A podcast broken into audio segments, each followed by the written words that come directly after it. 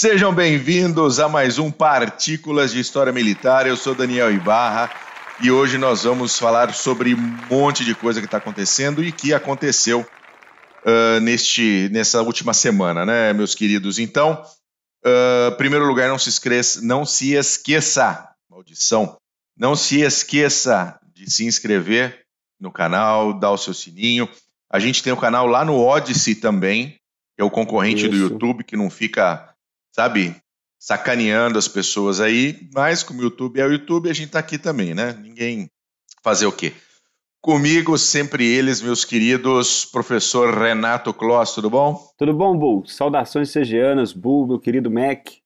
Estão preparados? Sempre. Estamos prontos. Cegianas, isso aí. Sempre, A paz sempre. terrível. Muitos falam que estamos em paz, mas guerra tá foda, tudo, né? conflito para tudo quanto é lado. Tá foda. Conosco também o homem mais lindo de Santa Catarina, Glênio Madruga. Tudo bom, Mac? Tudo jóia, Bull, tudo jóia, Paulos, ouvintes. Saudações cavalarianas para vocês aí. E obrigado, já deixando o agradecimento antecipado a todo mundo que está apoiando a gente, principalmente ali na parte de membros do YouTube. Valeu mesmo. Muito, muito bom. Nossos agradecimentos. Muito obrigado, senhores. Muito obrigado. Mas começando aqui o nosso, o nosso PHM, eu vou começar rapidinho falando da que, que agora no último dia 14 de junho comemorou-se 39 anos da rendição argentina da sua ocupação ilegal das Ilhas Falklands, na guerra que aconteceu em 1982, entre 2 de abril e 14 de junho. Tá? De, ilhas então, qual? As, ilhas o quê? Às 9 horas. Diga, diga, Mac. Ilhas o quê? Ilhas o quê? Só para confirmar. Sabia, né? Ah, bom garoto. Ex. Nas Falklands. Ex-Malvinas, Falklands. Elas foram Malvinas entre 2 de abril e 14 de nem, julho de aí, ó, Só um período, só para dar um gostinho. Período. Não deu nem para imprimir mapa direito. Não deu, não deu, não deu tempo. Mas às 9 horas da noite do dia 14 de junho, o comandante da, da, da Argentina ali em Stanley, que era o general Mário Menendez, se rendeu ao major-general Jeremy Moore. Né? Uh, essa rendição, uh, ao contrário do que as ordens que. Para você ter uma ideia, o Menendez tinha ordens de somente se render, a não ser se render só nas condições de que ele tivesse 50% dos seus homens feridos ou mortos, ou 75% da munição uh, empregada. Tá? Pra você ter uma ideia como aquele pessoal estava muito louco da Silva. Cara, Já imaginaram uma, um, um, um, grupo aí de 5 a 6 mil feridos ou mortos do lado argentino? É um negócio complicado. E essas eram as ordens que o Mário Menendez tinha. Mas ele se rendeu no dia 14 de junho, às 9 horas, Uh, no, no, no, documento de rendição, ele pediu para retirar a rendição incondicional. Na verdade, a rendição era simplesmente ali das Forças Armadas que estavam nas Falklands. O que estava na Argentina não precisava nem se preocupar, porque eles estavam mais preocupados com o Chile e o Canal de Beagle. Né? E... Mas, finalmente, as ilhas retornaram às mãos de, da, daquelas, de quem as pessoas queriam que ela realmente estivesse, que era uh, a Grã-Bretanha, efetivamente. As ilhas têm sempre foram britânicas. Existe um, uma indoutrinação, uma doutrinação dentro da Argentina, com uma série de mentiras, inclusive. O pessoal fabrica mentira. Impressionante isso. E mas finalmente a guerra acabou. Eu tenho eu tenho muito contato com, com alguns veteranos e com moradores, inclusive das das Falklands e para você ter uma ideia, é, é, diariamente nas redes sociais, a imprensa, é, é, é, existe uma pressão argentina o tempo todo sobre Sim. a questão das ilhas. Né? Então, apesar deles terem uma, um grande número de tropas hoje nas Falklands, sempre tem a presença da Royal Navy também, mas eles o tempo todo têm essa pressão argentina de que é nossa, é nossa, é nossa, e nunca foi deles, a não ser entre 2 de abril e 14 de julho. Ô, Bu. Uh, oi. É, inclusive, eu acho que foi esse, esse em 82, a, da Royal Navy foi o último barco da Europa que foi que chegou na Argentina, né? Que eles gostavam de falar agora que os argentinos vieram de barcos da Europa, enquanto os pois brasileiros é. da selva. Eu acho que esse aí foi o último barco que chegou na Argentina, o barco da Europa. É, o único último barco europeu é, foi o que, foi, chegou lá que perto. levou os prisioneiros. Porque o anterior foi um U-boat, se eu não me engano. Agora o último Exatamente. foi a Royal Navy. Tem que alugar mesmo, porque Paulos ácido nessa noite, nessa noite, nessa manhã de domingo.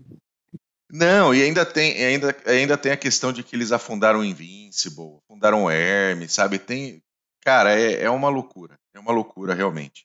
Mas é digno de nota e tem que se falar que nesse dia acabou essa, essa brincadeira de mau gosto na Argentina que a junta militar da época fez simplesmente para tirar a atenção de toda a economia arrasada e de toda a situação péssima que a Argentina tinha naquele momento e que infelizmente levou levou à morte aí de centenas de soldados tanto argentinos quanto britânicos, algo que não era necessário.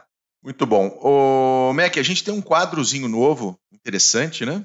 Temos, temos, e a gente vai Temos abrir, um quadrinho novo. A- vai abrir essa série fazendo um histórico para depois trazer outros nos próximos episódios Muito aí, outros bom. elementos. Então vamos lá, o Bisonho Awards para vocês.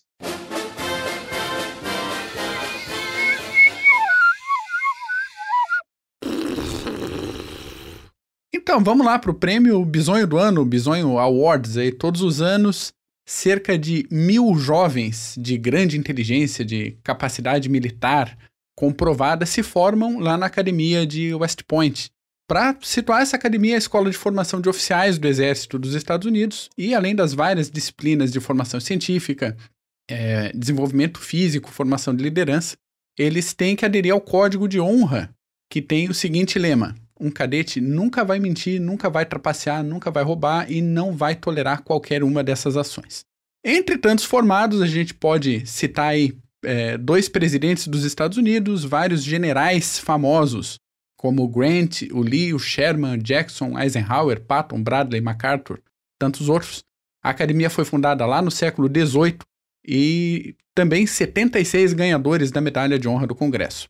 Mas voltando ao assunto do, do, do tópico de hoje, a formatura em si é um momento especial para quem consegue chegar ao final do curso. Não é um curso fácil e só chegar no fim já é um, um motivo de comemoração. E mais especial ainda para especificamente um dos formandos. Só uma pessoa pode entrar num clubinho especial na categoria que inclui o general George Custer, por exemplo, famoso lá pela batalha de Little Bighorn. Mas qual, qual é o destaque disso? É o 01 da turma? É o primeirão? É o mais capaz fisicamente? Não é, não é. Esse clubinho é o clubinho do último colocado da turma no ano. É E, o cara, prêmio. os Estados Unidos eles têm uma relevância, eles têm uma tradição disso, porque no, no draft da NFL, todo ano na NFL, o futebol americano, ah, ah, no- logo no comecinho, antes da- do início da temporada, eles pegam todos aqueles atletas universitários que estão disponíveis para jogar para a NFL e as equipes escolhem sim. elas escolhem 251 atletas. E o último escolhido é chamado de Mr. Irrelevant. É o senhor irrelevante. Mas nós tivemos no último Super Bowl um Mr. Relevant que foi, foi campeão do Super Bowl. De Não qualquer é? maneira, eh, eles têm essa tradição de, de não só do de premiar o topo, mas também daquela zoadinha com o pessoal lá do bottom. Pois é, e essa zoadinha vai além em West Point, né? Porque essa tradição de West Point começou observando o caráter de alguns formados, como George Pickett e o próprio Custer. É, todo aquele negócio, principalmente aí vou, vou dar uma zoada especial com, com os amigos da- de cavalaria hoje. Aquele negócio de querer aventura, essa imaginação, de eu vou sair tocando zaralho em tudo, é, de, de se provar o grande guerreiro. Tem uma situação tudo contrário, o cara, não, vou fazer diferente, aqui vou entrar pra história. Né? Típico. É tudo típico e é muito legal quando dá certo. Quando não dá certo é desastre. É, Sim. É aquela diferença do cara imprudente e do gênio militar. Ver se vai dar certo a ação. Enfim, os últimos de cada turma são conhecidos como os GOATs de West Point. Que hoje em dia o, o termo é usado pro cara que se destaca muito. É o greatest of all times, uma coisa assim. E só que nesse caso de West Point, o termo começou a ser usado lá na década de 1880 por causa de um instrutor espanhol que dava aula de reforço para os últimos, para o pessoal da rabeira ali. E esse instrutor tinha uma barbicha, tinha uma goatee, e começaram a apelidar esse pessoal da rabeira de os goats. Enfim, o significado da expressão foi mudando de acordo com o tempo, foi dado para alunos preguiçosos, foi dado para o pessoal que tinha sido pego fazendo alguma merda, mas na década de 70, agora 1970, o título ganhou o significado que se mantém hoje. E vai além. Surgiu uma outra tradição, além da zoeira. Começaram a fazer uma vaquinha, uma colaboração financeira entre os próprios cadetes para dar um prêmio para o cara que fosse o último da turma. Que conseguisse. E se tem disputa, e se tem é, dinheiro envolvido, o pessoal começou a querer ser o último da turma para ganhar o destaque, para ganhar uma homenagem no dia da formatura e para ganhar um pacotinho de, de dinheiro. Então tem o povo que estuda até o fióis fazer verruga para ser o primeiro da turma, porque a gente sabe que ser o primeiro da turma inclui uma série de benefícios a carreira inteira, mas tem o pessoal que se dedica e aparentemente estuda muito mais para saber exatamente quantas questões ele tem que acertar em cada prova para ficar acima da média e abaixo da concorrência. Para passar, mas para ficar lá embaixo. Para ficar por último. Então, entra também como destaque, porque se entende que o cara que foi bom o suficiente para fazer isso durante quatro anos poderia muito bem ter sido o primeiro da turma se ele quisesse. Então, tem essa história aí, essa tradição dos GOATs de West Point, e para quem se interessar sobre essa história, a gente deixa a descrição do livro uh, Last in Their Class, Custer Pickett e The Goats of West Point. Link aqui embaixo na, na descrição do episódio também. Muito bom, excelente. Lembrando que goat em português é cabra. Tá? Pois é. Então, às vezes vocês vão ver lá o cara falando de goat e vai aparecer uma cabrinha na, na televisão ou no, no, Instagram, Goat é cabra em, em inglês. E ainda então, tem a brincadeirinha que o mascote da Marinha é uma cabra, e daí o pessoal do exército tem os Goats do West Point, ficam... Né? Rola essa brincadeira Pô, entre armas também. Foi um mascote já. Sempre tem. Um abraço pro nosso querido Marine, que come giz cera. Smith, beijo para você. Ô, ô... me, diz uma, me diz uma coisa, Paulo. O pau tá torando, né? Pra variar. Tá, não para. Não para. E hoje é interessante que é, tá torando no quintal aqui do Brasil e que tem sérias implicações. É, hoje nós vamos falar que eu acho que poucos brasileiros estão cientes do que está acontecendo na fronteira entre a Colômbia e a Venezuela. Então nós sabemos que sempre a, as guerrilhas colombianas sempre deram trabalho por 50 anos até a paz de 2016. Agora eles apenas migraram. Por que, que nós estamos falando isso? porque ocorreu a operação em abril e que tem resultados até hoje da operação Escudo Bolivariano. Então nós temos guerrilhas colombianas que resolveram cruzar a fronteira porque a situação na Venezuela estava melhor. Só que agora a situação está se degringolando e nós tivemos essa operação por parte das forças venezuelanas para tentar pôr um basta, tentar levar um pouco de governabilidade ali nas regiões fronteiriças são os estados de Amazonas e Apure, que faz é, fronteira até com o Brasil, mas também com a Venezuela, então, com a, com a Colômbia, perdão. Então, o que aconteceu? No dia 21 de abril, a Venezuela lançou uma operação militar com bombardeio aéreo, paraquedistas, blindados, artilharia contra esses rebeldes colombianos. Quem são esses rebeldes colombianos? Eu até anotei aqui, são os rebeldes do Martim Front.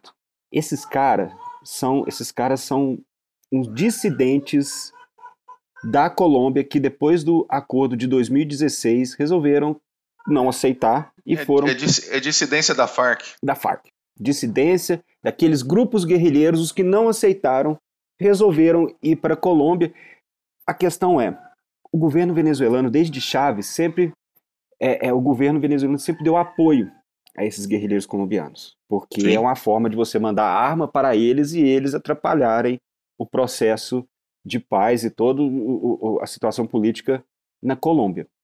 E esses guerrilheiros, eles também serviram, principalmente agora com Maduro, como uma parte de governança. Então, onde o Estado não chega, esses guerrilheiros meios que estavam fazendo a ponte.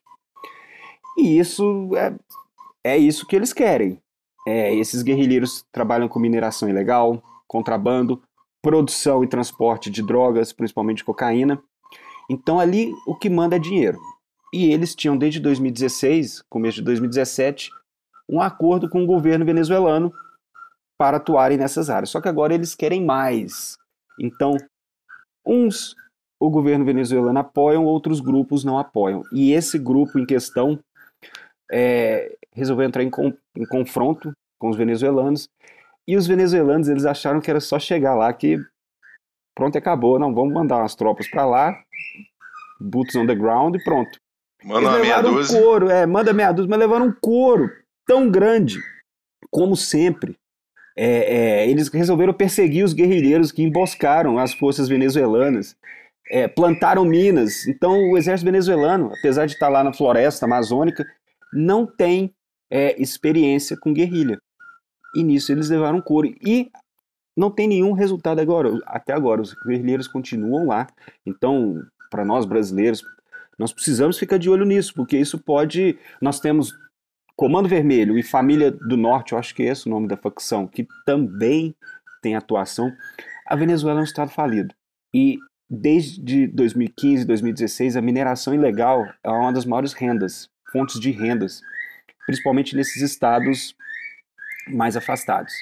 Então, é. guerrilheiros, criminosos, traficantes, todos foram para a região. Não, e todos se unem, né? Se no Brasil você tem PCC, Comando Vermelho se conversando. Eles têm ligações com partidos políticos brasileiros, que a gente sabe. Sim.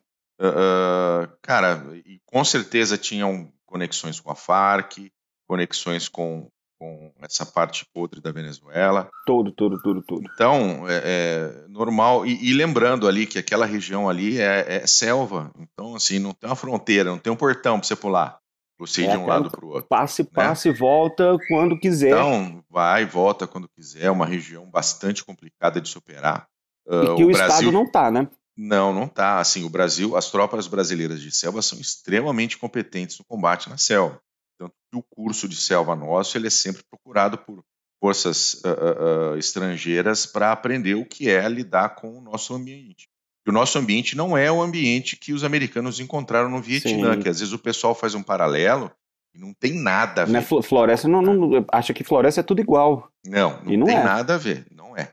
Então, realmente, eu tenho, não tenho dúvida que, que, F, que as FAs brasileiras estão de olho ali, mas é um ponto realmente complicado de desestabilização. Sim. Lembrando, lembrando que a Venezuela apoiava as Farc e os grupos guerrilheiros, afinal a Colômbia ela era alinhada aos Estados Unidos, Sim. continua alinhada aos Estados Unidos. Então era uma tentativa de desestabilizar esse governo alinhado e colocar ali um governo de esquerda, como nós tivemos aí num, num passado uh, recente. Isso aí. Vários governos de esquerda na América Latina. E, e, e o que acontece?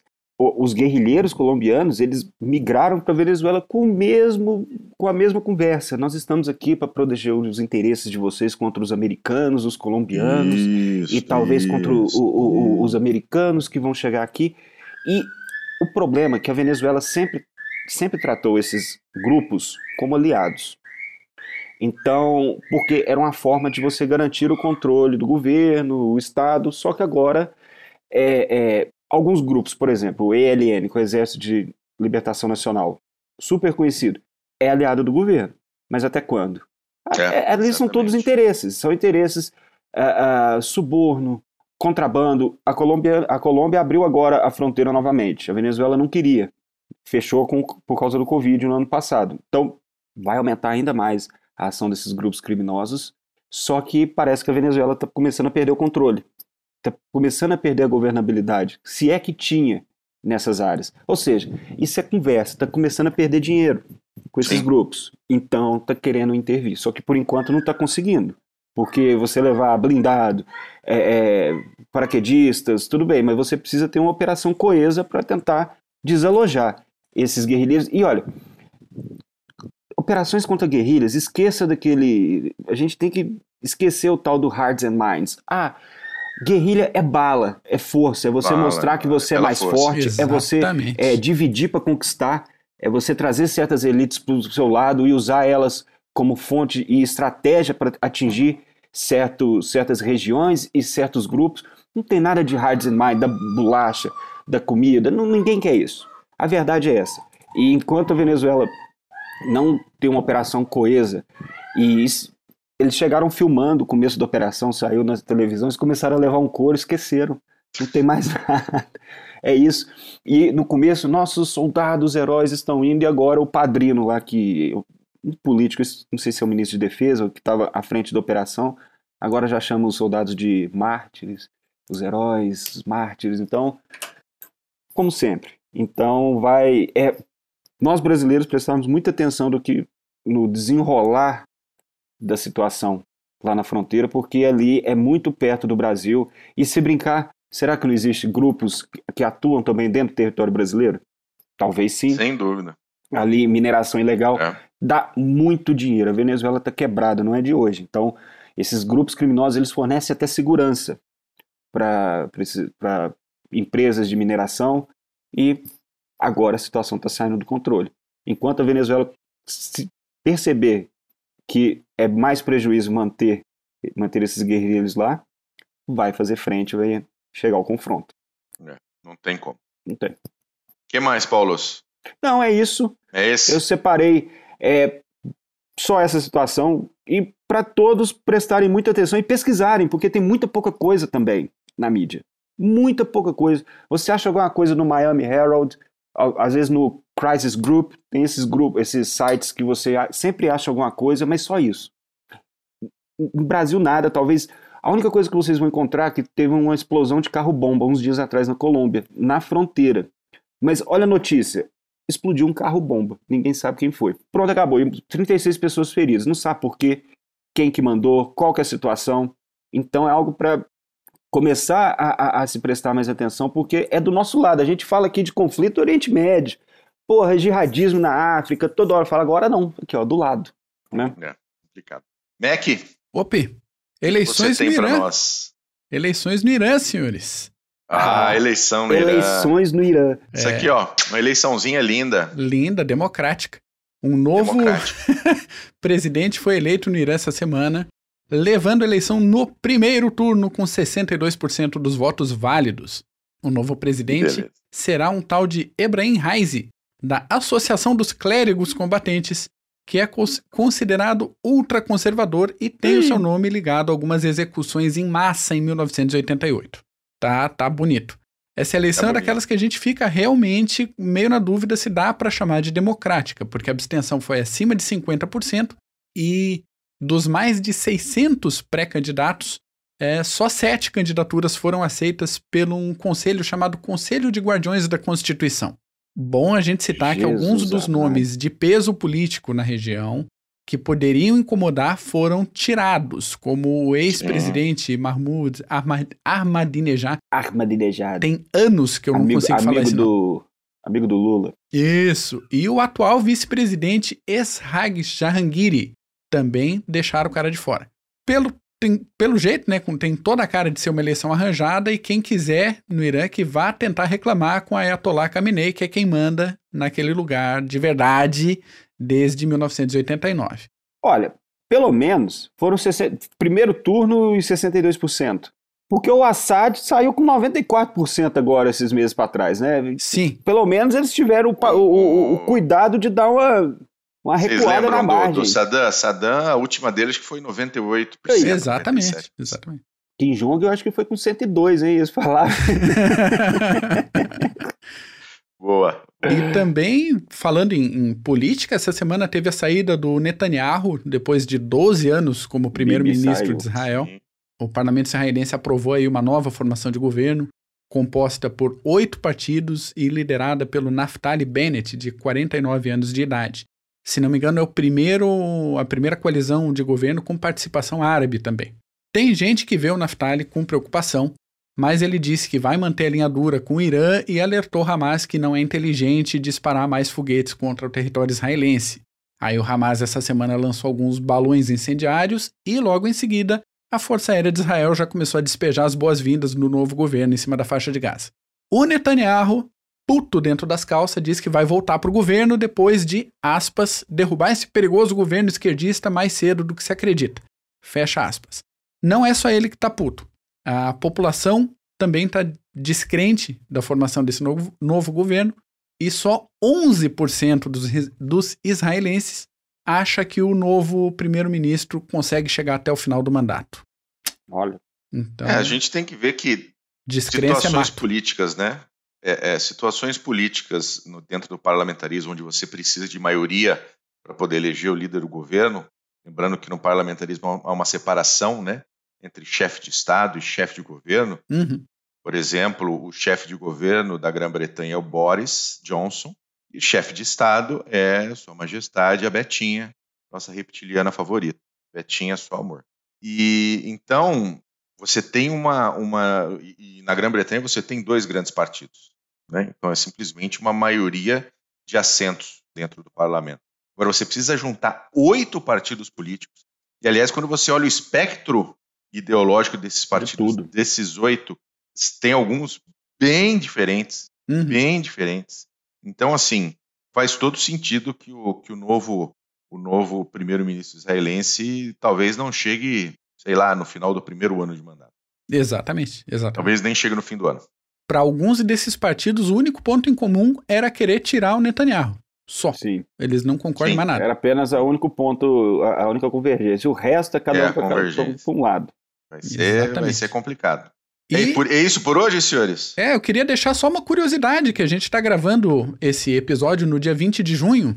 Em 1944, o foguete MW-18014, uma variação do foguete V2 alemão, que na época ainda era conhecido como A4, ele virou V2 mesmo, acho que em setembro de 44, dado absolutamente irrelevante. O MW-18014 decolou do centro de pesquisas em Peenemünde e atingiu a altitude de 176 quilômetros, se tornando o primeiro objeto feito pelo homem a atingir o chamado espaço exterior. Ainda assim, ele não chegou a atingir a velocidade de escape e se espatifou, se esparramou, se esborrachou na volta, mas tendo registro de primeiro voo espacial suborbital. Exatamente um ano depois, em 20 de junho de 45, saiu o Green Card para o Werner, Werner von Braun e pela equipe dele, e eles ganharam autorização para se mudarem para os Estados Unidos com aquele abraço, aquela ajudinha da operação Paperclip. Então, curiosidade 2 em 1 um aí de 20 de junho. Muito bom. Excelente. Chega, acabei. Então tá bom. Acabou? Acabei, acabei. Encerrou? Paulos, obrigado. Eu que agradeço, meus queridos. Beijo pra todos. Mac, Beijo. Valeu. brigadão. E logo, logo eu tô lançando um podcast novo, hein? No Bunker Ah, com o bom. Isso aí, no umas- Bunker. Vai ter umas historinhas bem legais lá, tá bom? Valeu, gente. Um grande abraço. Boa semana. Tchau. Valeu.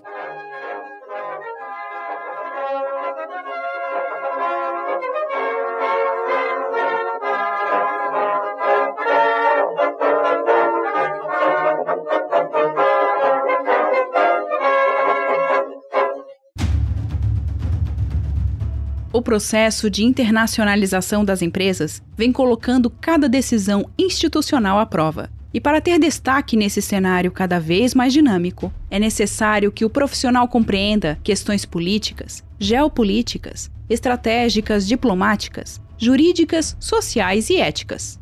Nesse sentido, a Columbus, pós-graduação de alta performance, promove o curso de Relações Internacionais e Diplomacia Empresarial. Este curso é coordenado pelo professor Marco Túlio Delgobo Freitas e é voltado para profissionais que trabalham em um contexto internacional ou queiram atuar na área de relações internacionais. Se a sua área de atuação for direito administrativo ou gestão estratégica de marketing, a Columbus também tem cursos de pós-graduação que vão te ajudar a desenvolver habilidades e competências para sair na frente como um profissional completo e dinâmico. Acesse o site columbuseducacional.com.br. Informe que conheceu os cursos através do podcast Clube dos Generais e garanta 10% de desconto.